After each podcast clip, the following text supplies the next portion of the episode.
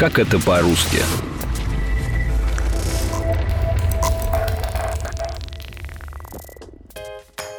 Шерлок Холмс, Господи. Бонд, Джеймс Бонд. Красная шапочка. Глазам не верю. Уверен, при упоминании каждого имени перед вами мысленно возник хорошо знакомый образ героя. И совершенно неважно, знакомы ли вы с оригинальными произведениями, в которых впервые упоминались эти персонажи. В массовой культуре некоторые образы закрепились так основательно, что прекрасно чувствуют себя в отрыве от первоисточника. Один из примеров – это «Три мушкетера». Даже если вы не читали роман Александра Дюма о гвардейцах французского короля, вы легко можете представить их выразительный образ. Скорее всего, он связан с одной из экранизаций, которых, кстати, почти две сотни.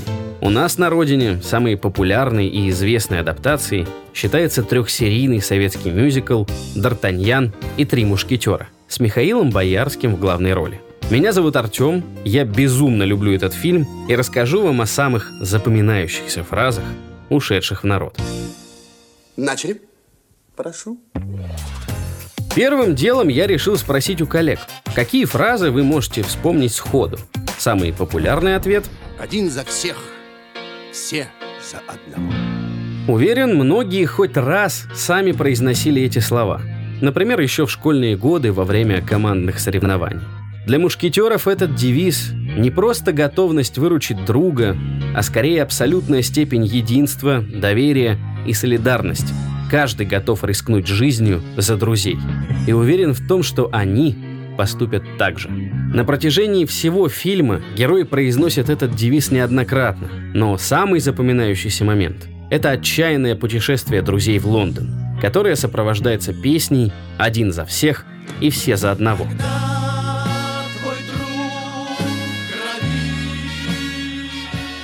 Королева в знак своей любви подарила часть своих подвесок английскому герцогу Бекингему.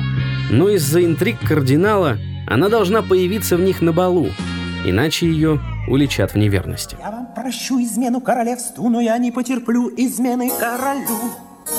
Когда неверность вашу обнаружим, и Англию вас накажем в тот же час. Пока еще не быть рогатым мужем во власти короля. Вот так вот. Вуаля. Чтобы вернуть подвески, четверка отправляется в полную опасностей поездку. Попадая в многочисленные засады, Портос, Арамис и Атос один за одним вызываются задержать врагов, и в итоге Д'Артаньян добирается до цели, но уже в одиночку. Все за одного, и в этом был успех. Успех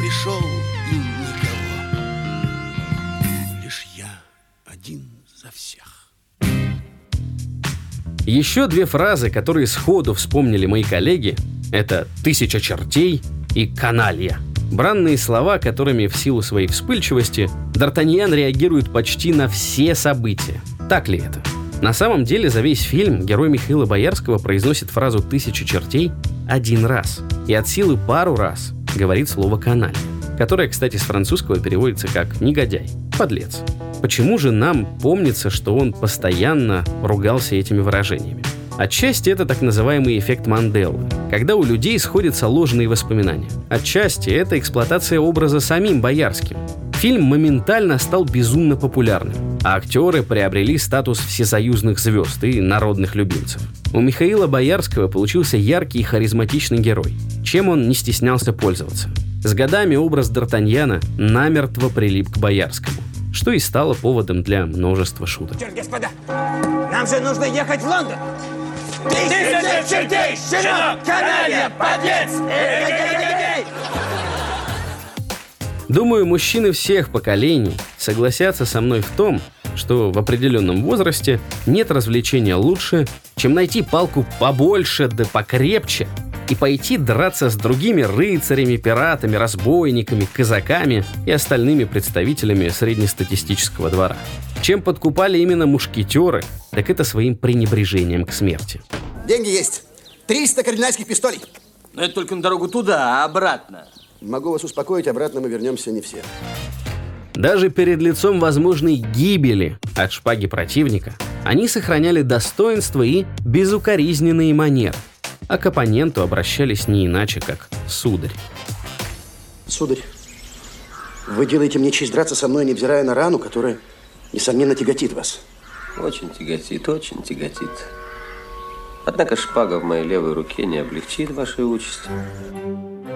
В первый же день своего пребывания в Париже Д'Артаньян успел по очереди задеть честь сразу трех мушкетеров – Атоса, Портоса и Арамиса.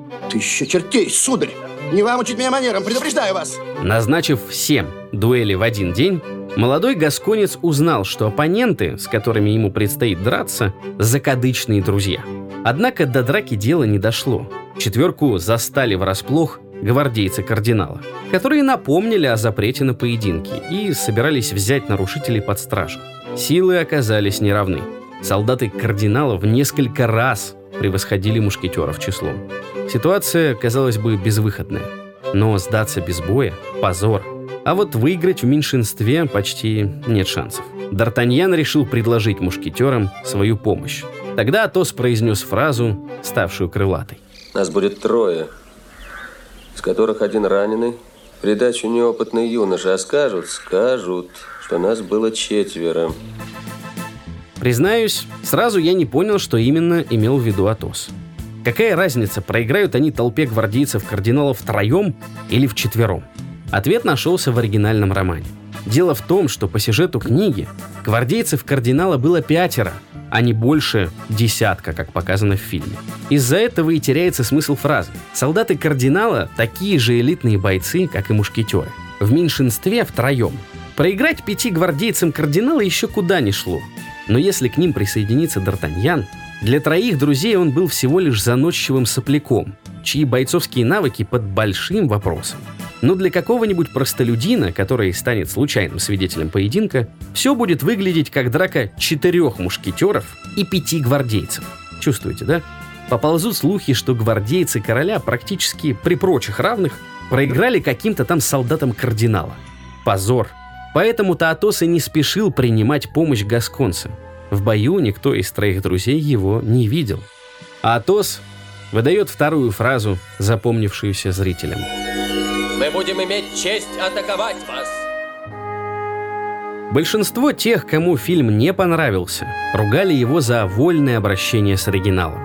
Якобы режиссер ленты Георгий Юнгвальд Хилькевич превратил серьезный, местами мрачный исторический роман в наивный мюзикл «Водевиль».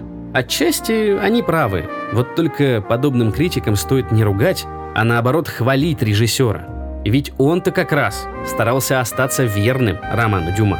Центральное телевидение заказало ленту не по книге, а по спектаклю, который на тот момент шел на сцене Московского театра юного зрителя. Режиссер по ходу съемок переписал почти половину всего материала, из-за чего на него подали в суд авторы сценария. Победил в итоге режиссер, так как на авторство он не претендовал, а значит и гонорары со сценария не имел. Однако судебные разбирательства отложили выход ленты на целый год, что, впрочем, никак не отразилось на популярности фильма. Если верить байкам, скандал из-за сценария не был единственным. Чего только не рассказывали о съемках фильма. То взбунтовавшаяся лошадь вместе с актером Львом Дуровым, игравшим капитана Мушкетеров, ускачет прямо с площадки в город, наделав там шума. То якобы КГБ поймает актеров за рассказами вредных политических анекдотов в отеле, что само по себе похоже на анекдот. То те же самые актеры что-то украдут в магазине. То Вениамину Смехову, сыгравшему Атоса, чуть не выбьют глаз. Самая дикая история этого эпоса про то, как Боярского во время съемок во дворце чуть не проткнули шпагой насмерть. Все эти ЧП на съемках хорошо описывает фраза из фильма, ставшая крылатой. Вторая часть марлезонского балета.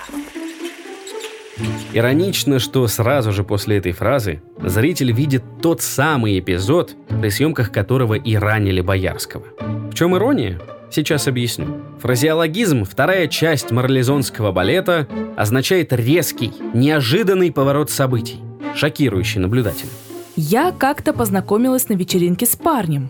В разговоре выяснилось, что это бывший моей коллеги. Тогда я поняла, вот и началась вторая часть мерлизонского балета. Кстати, сам балет – не выдумка Александра Дюма или советских сценаристов. Он действительно существовал, и, если верить дошедшим до нашего времени описаниям, это было очень красивое зрелище, в котором принимало участие знать и даже его величество Людовик XIII. Сам французский государь и придумал марлезонский балет. Лично поставил хореографию и написал музыку. Все это действие состояло из 16 актов. Нет, вы не ослышались. 16 актов. Именно этот факт и подарил фразеологизму еще одно значение. Фраза иронично подчеркивает затянутость действия, монотонный официоз, который длится бесконечно долго. На третьей планерке за день я понял, что началась очередная часть марлезонского балета. Кстати, о работе. Каждый раз, когда меня вызывает начальство, в сознании всплывает крылатое выражение, сказанное Арамисом. Он предостерегал Д'Артаньяна не слишком уж радоваться аудиенции, назначенной ему самим кардиналом Ришелье. Кардинал не дама. Разговор пойдет не о любви. Выражение прекрасно подходит для описания встреч, которые, скорее всего, не сулят ничего хорошего. В фильме, кстати, все закончилось сносно. Кардинал предложил Д'Артаньяну партию в шахматы, во время которой пытался завербовать Гасконца к себе на службу. А что делает король? Это самая слабая фигура. Нуждается в постоянной защите. Ясно. У Александра Трофимова, сыгравшего коварного кардинала Ришелье, получился действительно пугающий образ властного, хладнокровного и опасного политика. Одна из самых ярких и запоминающихся реплик его героя дает понять масштаб амбиций этого человека. Запомните, Рашфор, нет такого народа, которого бы я не мог посадить в Бастилию. С кардиналом связан другой, пожалуй, самый яркий герой второго плана. Это муж Констанции, галантерейщик, то есть торговец Бонасье, которого сыграл Леонид Коневский. Почти все фразы его героя ушли в народ. Кстати, этот актер и сегодня популярен. Благодаря своей манере вести передачу «Следствие вели». Вот, вот у нас есть камера, вот я говорю, ковер у нас лежит. Вот давайте, расскажите что-нибудь про ковер. Ковер. Да. Ковры бывают разные. Угу. Текинские, персидские. Угу. Ковер это, в общем, неотъемлемая деталь э, любой советской квартиры. Угу. Он создает уют, тепло. Угу. Во-первых, служит показателем достатка. Вот именно в таком ковре Да-да. преступники Да. вынесли тело хозяина Да, я квартиры. секунду. А вот, хорошо, стойте. Бонасье – это идеальный пример приспособленца. Он, не раздумывая, согласился шпионить для кардинала и чуть ли не из кожи лез, как старался показать свою преданность новому господину. Я все понял. Это заговор. Франция в опасности. Я спасу Францию. Даже намек на крохотное влияние, которым он теперь обладал, благодаря знакомству с кардиналом, наделило его самомнением, достойным самого короля. Одно мое слово спасло Францию. Галантерейщик и кардинал – это сила. Несмотря на то, что фильм полон юмора и приключений, в нем есть место и для драмы. Пожалуй, самая трагичная история связана с Атосом и Миледи, шпионкой кардинала и главной антигероиней фильма. Ближе к концу ленты выясняется, почему Атос всегда мрачен и какое горе он топит в вине. Настоящее имя мушкетера – граф де ля. Когда-то давно он полюбил юную девушку, взял ее в жены, но та оказалась преступницей. Этот брак опорочил имя графа и весь его род. Поэтому он решил уйти в тень, чтобы скрыть позор. Но прежде казнить обманщицу. Поймав Миледи, Атос с ужасом узнает в ней бывшую жену, которой каким-то образом удалось выжить.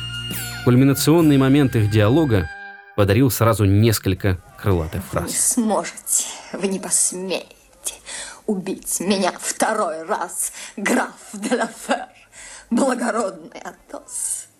Анна де Бель, леди Кларик, Шарлотта Баксон, баронесса Шеффилд, графиня де ля Фер, леди Винтер. Видите, вас так много, а меня так мало.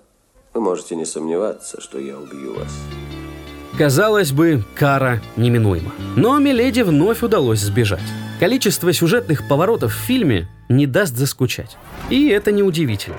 Оригинальный роман, сюжет которого лежит в основе ленты, написан в жанре фильетона.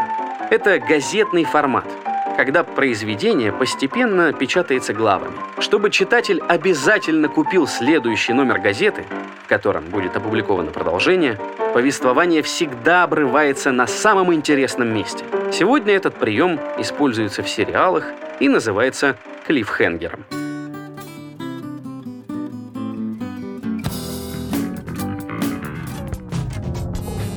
И все же Миледи удалось схватить. Однако она обманула приставленного к ней солдата и убедила его в своей невиновности. Ей так искусно удалось запудрить набожному охраннику мозги, что тот увидел в ней святую мученицу, которую оклеветал негодяй. В неистовстве он требовал назвать ему имя обидчика, что тоже стало крылатой фразой. Имя!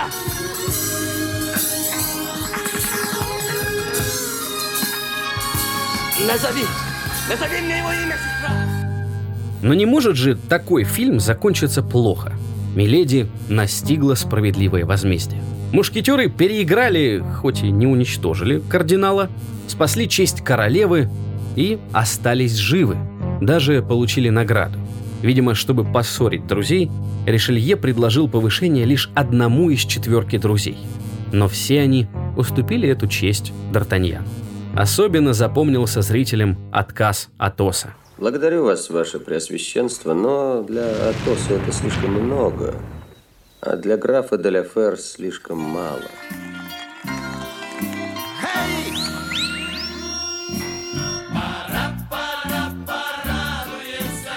Я безумно люблю советских трех мушкетеров. Пересматриваю все серии минимум раз в год и знаю их практически наизусть.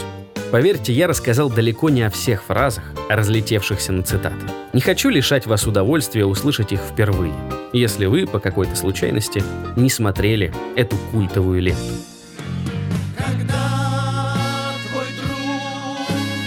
В детстве я влюбился в харизматичных и благородных героев. Их полные отваги и опасности приключения и, конечно, великолепную музыку Максима Дунаевского и тексты песен Юрия Ряшинского. А когда пересмотрел картину уже во взрослом возрасте, то с удивлением обнаружил огромное количество тонких намеков, иронии над вечными сюжетами и людскими страстями. И каждый раз, возвращаясь к Д'Артаньяну и трем мушкетерам, я нахожу что-то новое. Клянусь честью, мне не по душе эта дурацкая война, в которой французы почему-то убивают и калечат французов. А, собственно, из-за чего? Из-за чего? Почему я должен убивать этих еретиков, гугенотов, все преступление которых состоит только в том, что они поют по-французски псалмы, которые мы поем по латыни. А? Надоело все. Домой хочу. Все. Итак, вы предпочитаете драки? Домашний уют? Уж не постарели ли вы, милый Портос? Нет, я просто поумнел.